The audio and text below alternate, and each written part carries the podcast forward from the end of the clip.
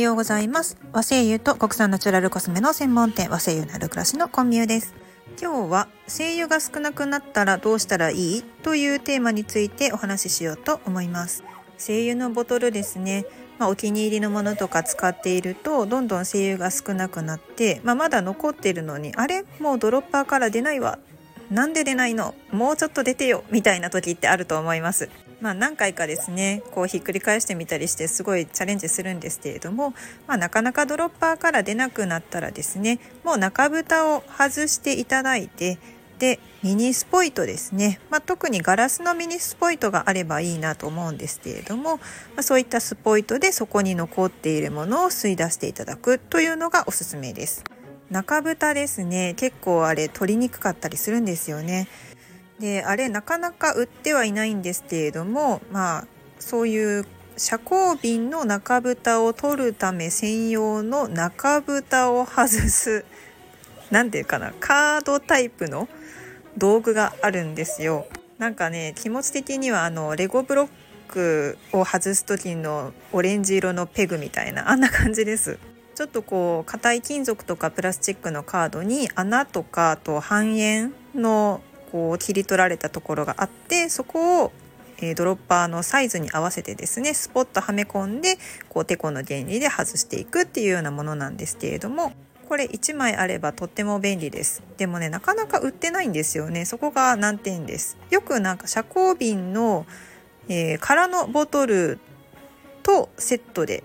売られてたりします。ちなみに私もあの和製油お試しセットを詰め替える時にこの中蓋外し器みたいなものはとっても活用しております。はい、でもう一つはもうこのスポイトでも座れへんねんけどまだちょっと残ってんねんけどなっていうような時ですね。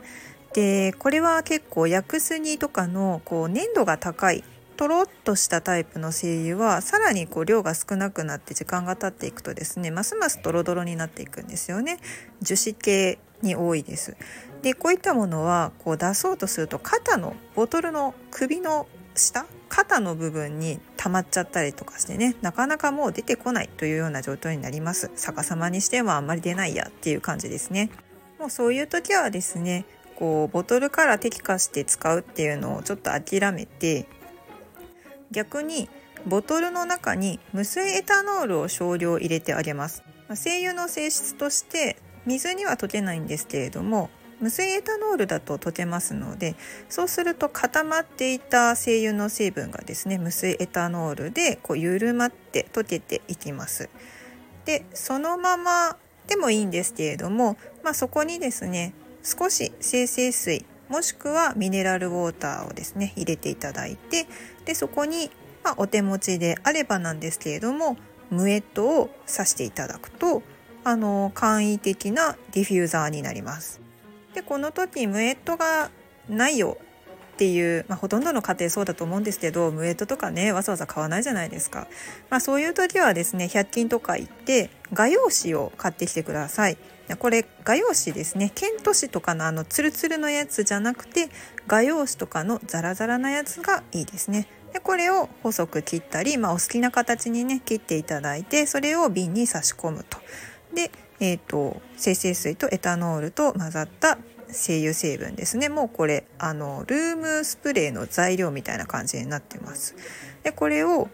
えー、毛細管現象で紙に吸ってもらってで香りを拡散させるっていうことですね。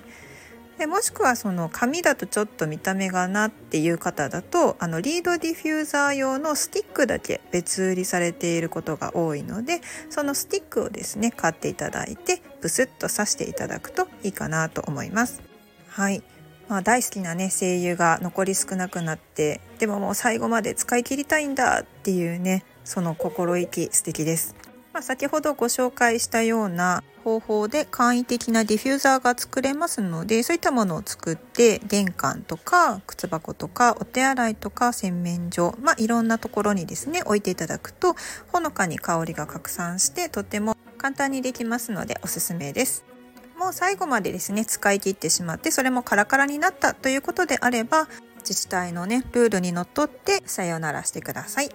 こうやって最後まで使えるので残り少なくなってドロッパーから出なくなったって言って捨てるのはもったいないので使い倒してくださいね。はいここで告知が一つ。毎週水曜日のお昼12時からは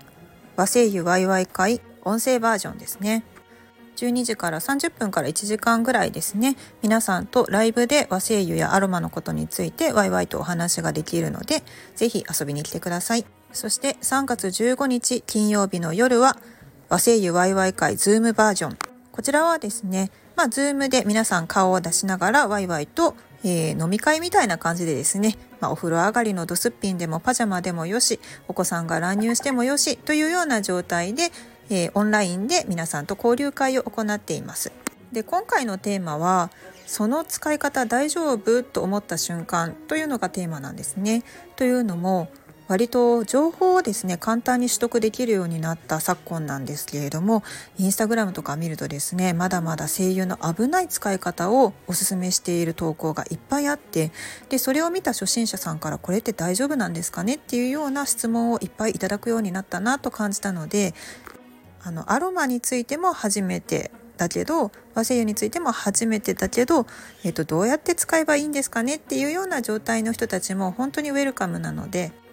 ぜひですね、お時間が合えばご参加していただければと思います。お申し込み方法はですね、PTX のイベントの方で無料のチケットを配布してますので、そちらお申し込みください。そうすると当日の参加用の Zoom の URL をお送りします。では、そういった交流会でですね、皆さんとお会いできるのも楽しみにしております。以上、和製油と国産ナチュラルコスメの専門店、和製油の暮らしの小宮でした。